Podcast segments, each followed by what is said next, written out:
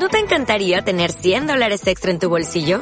Haz que un experto bilingüe de TurboTax declare tus impuestos para el 31 de marzo y obtén 100 dólares de vuelta al instante. Porque no importa cuáles hayan sido tus logros del año pasado, TurboTax hace que cuenten. Obtén 100 dólares de vuelta y tus impuestos con 100% de precisión. Solo con Intuit TurboTax. Debes declarar para el 31 de marzo. Crédito solo aplicable al costo de la presentación federal con TurboTax Full Service. Oferta sujeta a cambios o cancelación en cualquier momento. Les habla Álvaro Martín. Escuchamos Diagonal al Aro. Bien, volvemos con este segundo bloque a esta entrevista a Hernán Pancho Hassen y ahora nos queremos meter más en la realidad nacional y, en Bahía Básquet eh, actualmente. ¿Cómo, ¿Cómo se dio tu llegada a Bahía Básquet y cómo, y cómo lo ves ahora después de ya 6, 7 años de proceso? La llegada mía a Bahía Vázquez viene producto de la decisión familiar que tomamos de, volver a, nuestra ciudad a vivir junto con mi mujer y mis hijos. Eh, hacía prácticamente como dos años que no, había jugado profesionalmente y yo tengo muy buena relación con Pepe, se dio una charla, eh, para ver si quería probar, si quería jugar, que me iba a sentir bien jugando con los chicos, que necesitaba una persona que pueda aconsejar también a los chicos dentro de la cancha. Y bueno, empecé a entrenar para ver si realmente en forma me podía encontrar y cómo me sentía para volver a, jugar al máximo nivel. Eh, y realmente fue una experiencia bárbara fue tremendo. Nunca me imaginé poder jugar una liga, una final de la Liga de las Américas, una final de la Liga Sudamericana, una final de conferencia en Liga Nacional contra San Lorenzo. Creo que eh, eh, individualmente fui de menos a más. El año que me termino retirando esa temporada, termino jugando, la que mejor me siento. Eh, capaz que por, por ese tiempo de inactividad, al principio me costó ir agarrando el ritmo y sentirme cómodo, a pesar de que subí años, me fui sintiendo más cómodo con todo. Eh, y bueno, hoy viéndolo, el proyecto me encanta, que, que tenga muchos jugadores jóvenes, que se formen, que puedan salir después y jugar en, otros en otros niveles, en otras ligas. Eh, trabajar con los menores está bueno, trabajar con chicos y ayudarlos a formarse y enseñarles no solamente básquet, sino la vida, los valores, el esfuerzo, lo que hay que hacer para poder llegar, me parece que es algo eh, que vale la pena luchar y, al, haber estado varios años haciéndolo en, en lo disfruté muchísimo ese rol, muchísimo. ¿Qué fue lo que te contó Pepe del proyecto que terminó de convencer en el primer momento?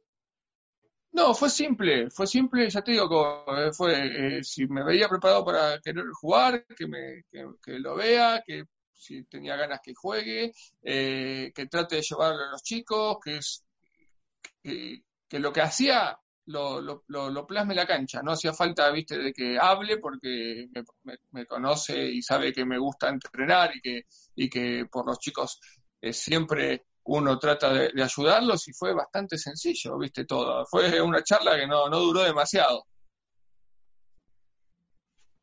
Eh, vos sabés que uno repasa un poco los jugadores eh, jugando de manera longeva, por decirlo de alguna manera, que se extienden sus carreras, y esto se ha dado mucho en muchos de los integrantes de, este proceso, por decirlo de alguna manera, lo que también denota eh, el amor por el juego, más allá de tomárselo como un trabajo, porque en algún momento es, un trabajo también de ustedes. Eh, ¿Crees que esa es una de las razones de todo el éxito que se consiguió o de los éxitos individuales también? Sí, yo no sé si trabajo, yo digo pasión, es pasión, es eh, eh, dedicación, pero con gusto, ¿viste? Yo lo hacía con gusto, a mí me encanta el básquet y lo sigo, ahora lo miro de otro lado y me sigue gustando. Me parece que cuando uno se brinda al máximo, no importa la edad, no importa la edad para nada, después vas aprendiendo con tu inteligencia a suplantar ese, esa merma física por, por otra, por, por meterle un poco más de viveza al juego o, entenderlo. Pero me parece que sin pasión no se puede, ¿viste? Y si uno de 40 años, que hay varios que están jugando, hay veces que demuestran más pasión que chicos de 20, 21 años, y esas son las cosas que yo a veces no entiendo. Si, si tenés todo por delante, hacelo brindándote al máximo, ¿viste? Y es un poco el mensaje que queremos dar siempre. ¿Por qué se dio la, eh, la participación de Bahía Básquet en el torneo de segunda de Bahía, que no lo ganó caminando porque a la final le costó, pero ya imponía su, su diferencia. Yo creo, y es una visión particular mía, eh, el nivel de Bahía Blanca es competitivo. Y aunque estaba en segunda, le ha costado algunos partidos. Y en Liga de Desarrollo no ha tenido, en algunos partidos no ha tenido la, la, dificultad que ha encontrado en partidos de, de, la liga local, jugando con gente más con más experiencia, eh, tratando de jugar a otro, a otro ritmo que te imponen, pero también eso es una parte de la estrategia del básquet, donde vos tenés que implementar tu, tu, tu estilo, y si el equipo rival que juega no te lo permite, vas a tener problemas. Me parece que, es acertado porque encontró dificultades dentro de lo que es el torneo local de Bahía Blanca también, así que me parece que está bien la idea que tuvo de, de que juegue. Dentro de eso, ¿con qué te encontraste vos al volver a Alem a jugar el torneo local? Ya te digo, con una experiencia dura, el equipo nuestro está en primera división y, te cuesta muchas veces también que nosotros formamos un equipo también de jóvenes, ¿no? Estamos eh, tratando de que los chicos tengan oportunidades y que crezcan, pero es una liga competitiva, dura, exigente, se juega, se juega fuerte, eh, capaz que no tiene el ritmo que pueda tener una, una, una liga nacional, pero, pero te encontrás con, con una exigencia. Hay varios equipos dentro de lo que es Bahía Blanca que podrían estar jugando y siendo protagonistas del de torneo federal. Bueno, está el decía... caso de Villamitre. El caso de Villamitre, que termina ascendiendo, está jugando una liga argentina, está compuesta por una base de jugadores que, que han jugado el torneo local. Sí, que si no se paraba, también este, le daba para pelear el título. Totalmente, totalmente. Entonces ahí te demuestra un poco lo que es la competencia que tenés acá en Bahía Blanca. Eh, esto que, decías recién, eh, nos lo decía en su momento también Paco Festa, que eh, bajaba a, a, jugar otros niveles, ya más avanzado en edad, y que encontraba que el de enfrente se motivaba, porque le quería ganar a Paco Festa, y que el que estaba en su equipo eh, pretendía que Paco Festa sea Paco Festa. Entonces vos bajás de nivel, pero la gente pretende que vos seas el Hernán Hansen de Estudiante de Madrid, y el de enfrente le quiere ganar al, al de Estudiante de Madrid, que no es físicamente el, el actual, digamos.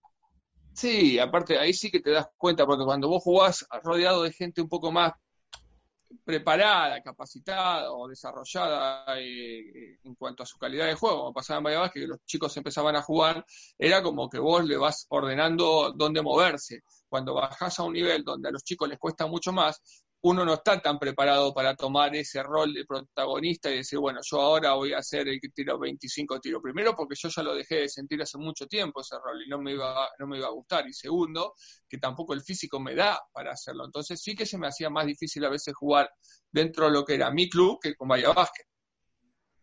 Pancho, y estás como directivo o como responsable del básquet en Alem, ¿cómo, cómo es eso? ¿Cómo, ¿Cómo es el proyecto que están llevando adelante? Mira, sí, desde que llegué siempre me involucré mucho con el club mío eh, de toda la vida eh, y realmente sí estamos muy contentos del cambio. Nosotros aspiramos a ser un club formador de eh, jugadores que puedan dar el salto y jugar en otras competiciones. No nos interesa hoy en día eh, jugar un torneo superior porque no podemos y tenemos que no hipotecar a la entidad más que nada, pero sí se puede dentro de las las herramientas que tenemos, tratar de optimizarlas al máximo para que, sobre todo, los chicos tengan la oportunidad de tener las mejores condiciones en la práctica diaria. Y eso hay que apuntarlo, teniendo a los mejores entrenadores formadores. Hoy contamos con Mauro Pola, que fue multicampeón con Bahía Basket en Liga de Desarrollo, Franco Maceratesi, que es otro entrenador que dirigió Olimpo en el momento de TNA, son los dos entrenadores que están más un grupo fuerte de entrenadores también formativos que tenemos. Eh, estamos tratando de ampliar la cancha, de tener dos espacios para poder entrenar. Igual tenemos canchas eh, paralelas para poder hacer entrenamientos. Ya te digo, los juveniles nuestros entrenan los cinco días a la semana. Eh, los, los cadetes cuatro, mucha participación en primera. Acá no hay varita mágica. Acá lo que hay que hacer es tener los, eh, las herramientas suficientes y adecuadas para que los chicos se desarrollen. Y en eso estamos trabajando y bueno, estamos encontrando de a poco esos resultados porque los chicos eh, van mejorando. Metimos eh, dos chicos en selección nacional, Argentina, el caso de eh, Forestier, que ya jugó, Cabero quedó a las puertas de también participar con él dentro de la misma selección. Y eso es lo importante, formar chicos. y ahora con... No, dale vos. Déjame una relacionada. de Bahía Basket, ¿qué tomaste del proyecto para llevarlo, para bajarlo y llevarlo a tu club de barrio? Lo mismo, eh, eh, darle las, herramientas, las mejores herramientas que se puede, obviamente salvando las distancias, eh, entendiendo de que hay que entrenar más. Hoy Vaya que tiene ese hermoso espacio del Law Center que que lo pueden entrenar a toda hora y está buenísimo con nuestros entrenadores, pero yo creo, sinceramente lo digo, ¿eh? hay veces que uno tiene que buscar la manera, dentro de lo que tiene, las herramientas que tiene, poder entender cuál es su prioridad muchas veces no queremos entender y ya te metes más en un pensamiento más dirigente que nos pasa, somos muy cortoplacistas, muy exitistas a corto plazo, queremos enseguida que en vez de darle el tiempo, eh, decir, no, que los menores entrenen menos, yo quiero que mi primera entrene todos los días el horario estrella, ¿sí? o estrellas 7, 8 de la tarde, porque tiene que entrenar, nosotros cambiamos esa idea. Nosotros a la primera la pusimos al mediodía a entrenar, tratando de adecuar a los jugadores que nos vengan a reforzar, que cada vez son menos, mayores, se, se, adecúen a eso, si no pueden, a ese horario, y bueno, no podrán estar con nosotros, por más que sean los mejores, para dejarle todo el horario de entrenamiento de la tarde a las categorías menores es lógico, vos tenés que dejarle los, entrenamientos a las categorías menores. Entonces, a partir de ahí, uno puede ir haciendo cosas, puede construir, no es tan difícil. Lo que pasa es que hay que tener claro lo que te digo, decir, bueno, ¿qué quiero yo? ¿Salir campeón en mayores y no formar menores? ¿O que el trabajo sea a largo plazo y en cinco años ya tener un equipo nutrido de, de jugadores menores que no pueden salir a jugar a un nivel superior porque no le dan, pero vos los tenés. Ojalá haya jugadores el día de mañana de Alén que vayan a jugar a la Liga Argentina, Liga Nacional o a Europa. Y en eso estamos trabajando. ¿Y no hubo un éxodo de jugadores en primera? Ponele, dijiste que entrenaban al mediodía. Acá en La Plata, la gran mayoría, por no decir todos los clubes, entrenan a la noche por cuestiones de laburo, ¿no? De otro laburo para, para mantenerse. ¿No hubo algún éxodo de jugadores? ¿No se les complicó al, al, al poner a los jugadores mayores al mediodía? Porque es un horario medio raro. Mira, nosotros somos lo único equipo de Bahía que entrena al mediodía. Es así. Y lo que estamos buscando es, cuando nosotros eh, hablamos con Mauro, decimos, bueno, mira, necesitamos tres jugadores para que nos ayuden los cuatro a, apuntalar a los, a los más chicos. Es llamar, antes de hablar de cualquier situación, decirle, ¿cómo te va el horario de mediodía? ¿Sí o no? El que te dice no, no, y nosotros no estábamos llorando y cambiábamos la idea, por eso te digo ¿viste, que hay que tener claro lo que uno quiere, decir, ah, no, como yo te quiero a vos, voy a poner el horario a la noche y que se cague la categoría menor de turno, no, entonces lo sentíamos mucho, eh, no nos gustaba, nos lamentábamos por eso, pero enseguida vamos a buscar a alguno más. Dentro de todo, encontrar tres o cuatro jugadores de esos roles o de esos, de esos horarios los podés conseguir. Y al final te los terminan agradeciendo, porque jugar acá, que es en invierno, que hace frío, entrenar al mediodía que puede, ya después tiene todo el día liberado, porque pasa mucho en todos los lugares. las primeras se entrenan de las 9 de la noche a las 11. Llegan, muerto de frío, a su casa, se bañan, comen mal y al otro día empiezan a trabajar a las 7. Es duro también para ese horario. Nosotros, y cuando te van a entrenar a las 9 de la noche, están agotados física y mentalmente. Entonces nosotros por eso buscamos ese cambio. Es, una cuestión eh, lógica y piramidal, por decirlo de alguna forma, eh, que justamente es darle a los de abajo más cantidad de herramientas para mejorarlos. Eh, uno de los problemas que por lo menos se mencionaba hace años acá en La Plata es que en categorías formativas vos tenías jugadores de primera que se le pagaba un viático, que quizás no eran los grandes formadores que necesita un club de barrio para desarrollar a los chicos. Tal cual. Yo respeto a todos, ¿eh? está claro de que los, los, grandes que jueguen, que acá también se paga y está bien que lo hagan porque nadie los obliga a pagar lo que piden, porque si lo piden y si se los dan está bien. Eh, y están en todo su derecho. Pero está claro de que yo también apunto a lo mismo. Realmente a mí no me sirve capaz como dirigente. Hablo que un, año tengas a un jugador, el año que viene se te va. ¿Qué le terminás dejando vos a, los jugadores menores tuyos de decir, ah, mirá vos como me veo identificado con este jugador? Qué mejor que vean chicos de 15 años, 16, que están jugando en el club o antes, llegan a primera y después lo ven los propios jugadores menores y mirá, este chico jugaba en el Club Alén de los 15 y 16 y llegó a primera, el día de mañana quiero ser yo el que llegue. Bueno, vos le estás dando eso, nosotros vinculamos mucho lo que es, que es otro tema importante, vinculamos mucho lo que es la primera con los menores, que estén Mm. cerca de los entrenamientos, que se acerquen, que, que estén con ellos interactuando, que los vean. Porque cuando yo era chico, muchas veces mis ídolos también estaban dentro de la primera local de Club Alem.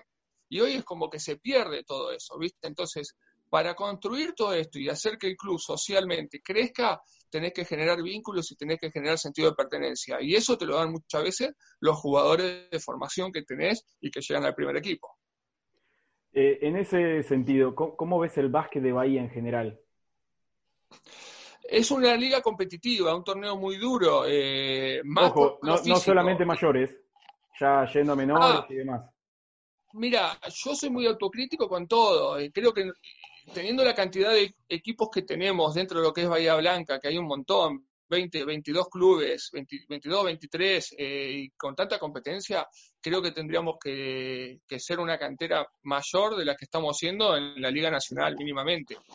Y, eh, y entonces algo estaríamos haciendo mal para no serlo. Entonces necesitamos ante eso tener claro qué es lo que apuntamos, ¿no? Volvemos a lo mismo. ¿Queremos ganar en torneos menores y no formar o queremos ser un, dentro de lo que es a nivel nacional reconocidos como capital del básquet? Y para eso vos tenés que desarrollar, vos tenés que entrenar para que los chicos mejoren, ¿no? Entonces me parece a mí, nos ha costado, anteriormente ganábamos los torneos provinciales, hoy cuesta un poco más, entonces yo me baso más en la estadística y en la objetividad, me parece que, que tenemos que mejorar para, para tratar de desarrollar mejor a los chicos. pero aún así siguen so- eh, sobresaliendo eh, por, sobre, sí, por el, sobre el resto de las ciudades, ¿no? Porque cuatro de cinco provinciales los termina ganando Bahía Blanca.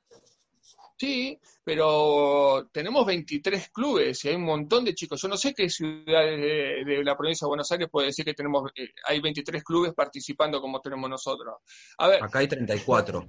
Eh, la ¿Cuántos? Plata es la única. 34. La Asociación 34. Platense es la única. Yo vuelvo a lo mismo, yo soy muy ex- autoexigente y lo hablo de mi lado, ¿eh? no quiero hablar de otros clubes ni nada, yo lo miro de mi lado como bahiense. Creo yo que tenemos que buscar la forma de, de seguir tratando de formar a chicos que puedan llegar el día de mañana y que tengan ese lugar para nutrir a Bahía Básquet. Por ejemplo, es más, nosotros eh, cuando terminó el torneo que jugaron nuestros chicos eh, en Alem primera, fui yo a, hablar también con Pepe Sánchez y decir, che, ¿qué te parece si hay algunos chicos, te gustaría poder brindarte porque tienen muchos viajes también eh, los jóvenes y hay veces que tener un grupo mayor de jugadores para rotar en Bahía Básquet está bueno y yo no tengo ningún problema de ir y hablar y decir, eh, tomá y entrenalos, porque es bueno para, para, para el Club Alem, bueno para los chicos sobre todo, y también lo, ayuda a Pepe y a Bahía Básquet para darle rotación a algunos jugadores. Entonces hay que generar vínculos y nosotros tenemos que entender de que somos un club de cantera, no podemos competir y luchar y decir, ah, no queremos ser tal equipo de Liga Nacional o Bahía Básquet, no, hay que trabajar en forma conjunta y que sobre todo los beneficiados sean los chicos, los jugadores.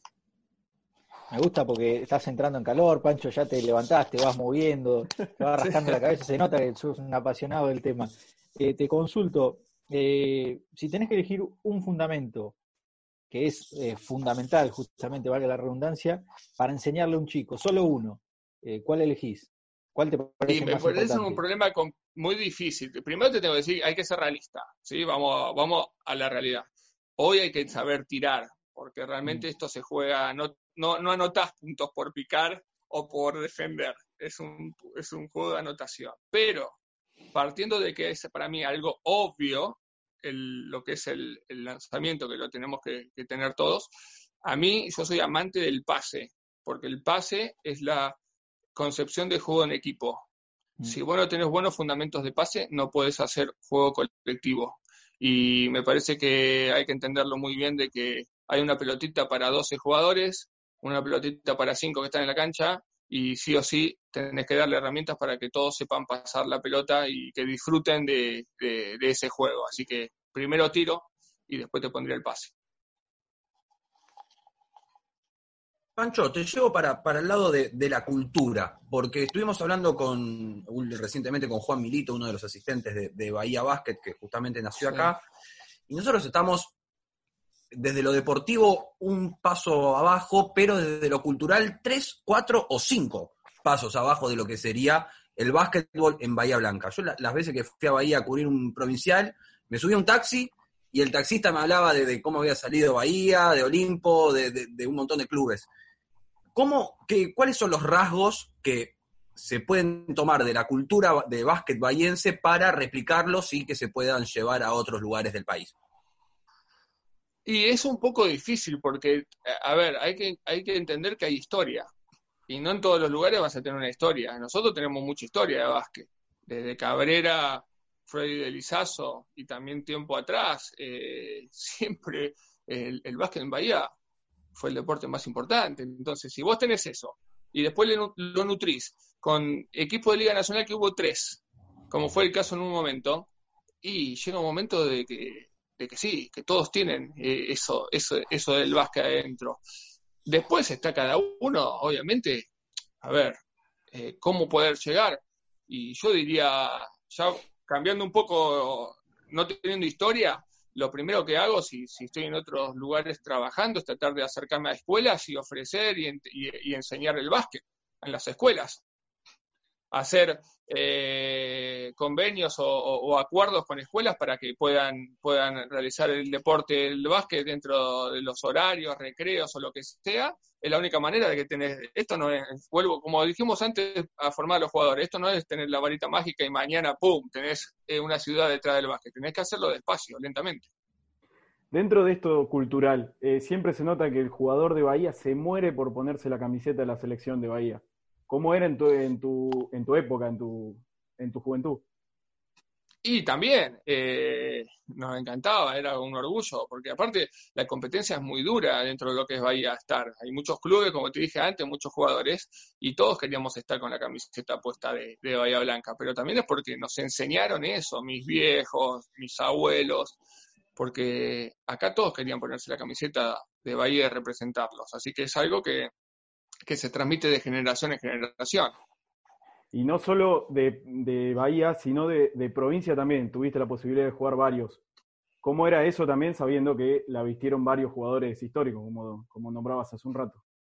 Para mí era lo máximo, porque después de Bahía encontrabas la competencia de lo que era provincia de Buenos Aires y, estar en una selección eh, que te nombren para poder seguir estando era maravilloso. Me tocó estar en, en Chaco, cadetes, que fuimos campeones en el 94, y después me tocó en Mar del Plata también, en juveniles, que también fuimos campeones, así que tengo recuerdos maravillosos de toda esa época, y era eh, el chico más feliz cuando me tocaba defender la camiseta provincia. Y volviendo, volviendo a la realidad del Club Alem, ¿cómo, ¿cómo, lo está afectando la, la pandemia y, y, todo este, todo este aislamiento? Mira, como a todos, realmente se nos complica, eh, nos encantaría poder estar eh, en la cancha, pero entendemos la situación y hay que ser muy responsables y respetuosos ante toda la normativa que está hoy que en vigencia. Y, bueno, ya te digo, mucho acercamiento vía eh, Zoom, estando cerca de las familias, estando cerca de los chicos.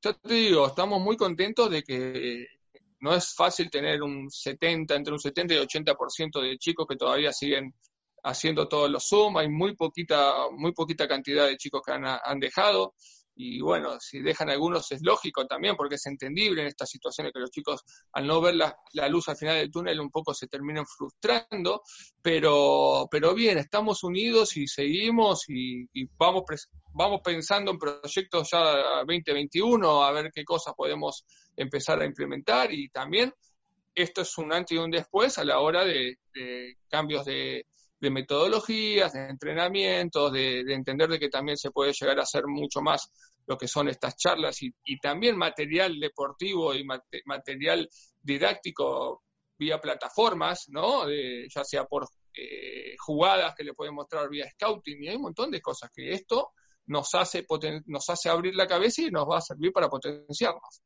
Sí, coincido. Eh, te da la posibilidad, esto te, es algo malo, pero te termina generando alguna herramienta que por ahí no la tenías tanto en cuenta. Eh, te consulto, Pancho, si tenés que hacer un quinteto de los mejores jugadores contra los que jugaste, eh, los que más te costaron, o por lo menos tres, te comprometo con tres.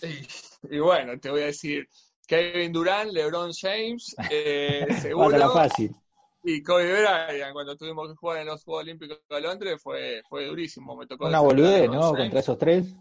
Sí, sí, sí, sí, muy duro. Me tocó defenderlo a los tres porque juegan de alero y en algún momento cuando tuvimos dos o tres partidos con ellos me tocó, así que ya te lo digo. ¿Y qué haces? Claramente.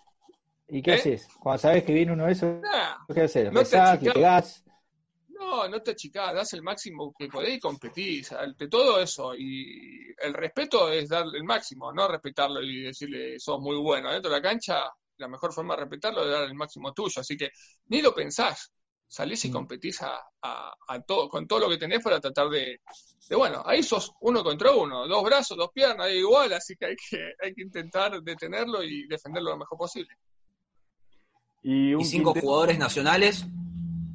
Y jugadores nacionales, y a ver, te puedo poner eh, y a Pepe, eh, Manu, después yo qué sé, me encanta, sí, eh, Uf, hay un montón. Bueno, Chapu, pero, me estoy viendo Carlos Delfino también ahí en el medio, que es un jugadorazo, Luis Escola, Oberto, es, hay mucho. Eh, me van a tener que perdonar a algunos que dejo afuera, pero te digo algunos, pero pondría también a muchos más. ¿eh?